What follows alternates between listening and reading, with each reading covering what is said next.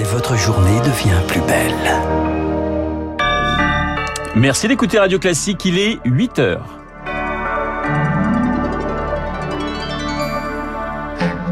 La matinale de Radio Classique avec Renaud Blanc. Et voici les titres du journal. Est-il prudent d'utiliser le vaccin Moderna dans la campagne de rappel? Certains pays soulignent des risques de myocardite et l'Agence européenne du médicament rend son avis aujourd'hui. Des épidémies à répétition, voilà ce qui nous attend selon un rapport de plusieurs scientifiques. Selon eux, le réchauffement climatique met à rude épreuve notre santé. Décryptage dans ce journal. Et puis, la Hongrie, le pèlerinage de l'extrême droite française. Après Éric Zemmour, Marine Le Pen se rend sur place demain pour rencontrer Victor Orban.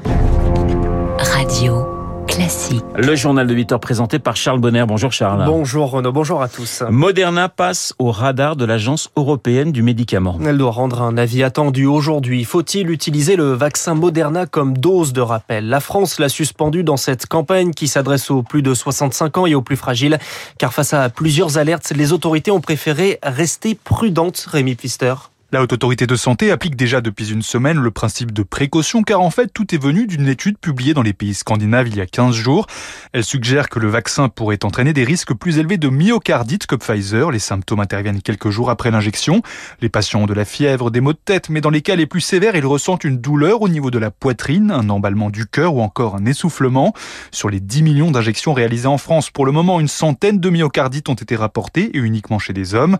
La raison pourrait être simple, Moderna est deux fois plus dosé en ARN que Pfizer. Si l'efficacité pourrait être renforcée, les effets secondaires également. Les symptômes disparaissent au bout de quelques jours dans la quasi-totalité des cas, mais l'agence européenne a tout de même voulu éplucher des millions de données avant de donner son feu vert pour compléter l'arsenal des doses de rappel. Les explications de Rémi Pfister. L'épidémie est donc toujours présente. Les contaminations restent assez faibles, mais le taux d'incidence progresse. Avec l'arrivée du froid, la hausse des cas va se poursuivre, estimé hier le membre du conseil scientifique Arnaud Fontanet. En métropole, c'est donc la crainte d'une cinquième vague. En Nouvelle-Calédonie, c'est la première longtemps préservée. Une équipe de 39 soignants de l'armée arrive aujourd'hui. Le Covid a paralysé le monde, mais Charles, les épidémies pourraient se multiplier à l'avenir. En cause, le changement climatique. Dimanche s'ouvre la COP26 de Glasgow, mais des scientifiques alertent.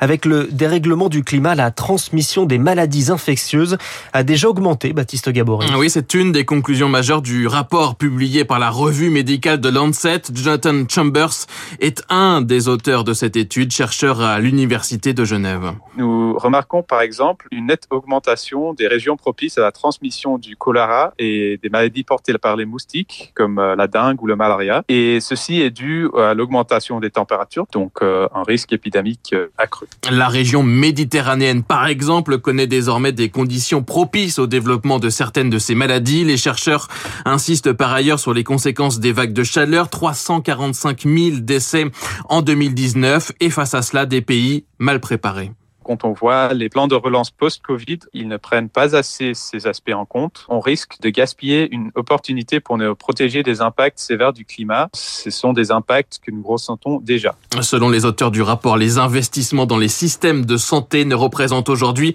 que 0,3% des financements dédiés à l'adaptation au changement climatique. Baptiste Gabory, votre chronique complète est à retrouver sur radioclassique.fr. En Israël, le climat est d'ailleurs au cœur des préoccupations. C'est une priorité de sécurité nationale, estime le Premier ministre Naftali Bennett. Au Soudan, la plupart des ministres arrêtés cette nuit par des hommes armés, il s'agirait de forces militaires. La tension entre les autorités civiles et militaires sont nombreuses depuis plusieurs semaines.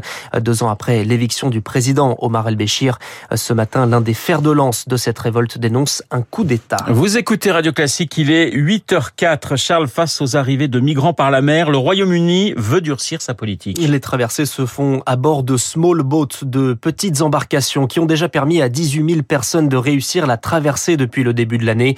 Elles sont en forte hausse depuis deux ans et Londres veut durcir son système d'asile.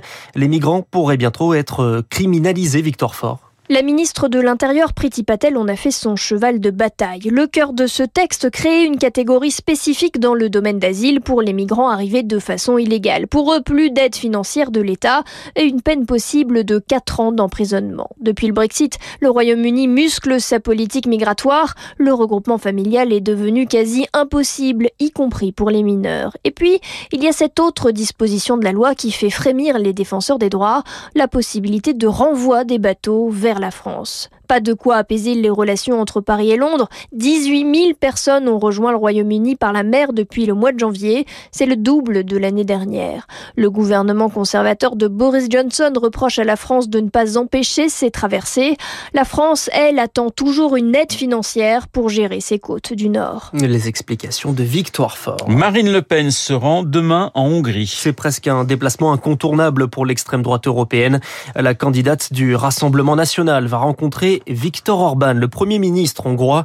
Mais malheureusement pour elle, elle n'est pas la première car le presque candidat Eric Zemmour a lui aussi eu le droit à son entretien le mois dernier, l'aura du lieu. Éric Zemmour s'était entretenu en privé avec Viktor Orban le 24 septembre. Marine Le Pen aura droit en plus à une conférence de presse commune avec le Premier ministre hongrois, une tentative de reprendre du terrain face aux polémistes en allant en Hongrie, là où l'extrême droite est solidement au pouvoir, comme l'explique le politologue Jean-Yves Camus. La Hongrie apparaît euh, comme un modèle qui est fondé sur des valeurs traditionnelles, euh, la famille traditionnelle évidemment, le nationalisme, l'idée d'une nation fondée sur l'ethnie et la langue, c'est ce qui fait l'intérêt aujourd'hui de, de, Victor Orban, avec le fait évidemment qu'il est Premier ministre et qu'il est Premier ministre depuis longtemps. Alors pas de quoi influencer les votes selon Jean-Yves Camus, mais cette visite contribue à la stratégie plus globale de Marine Le Pen face à Éric Zemmour. C'est pas avec cela seulement qu'elle y arrivera. Il y a une stratégie qui est en train de se mettre en place désormais au RN qui consiste,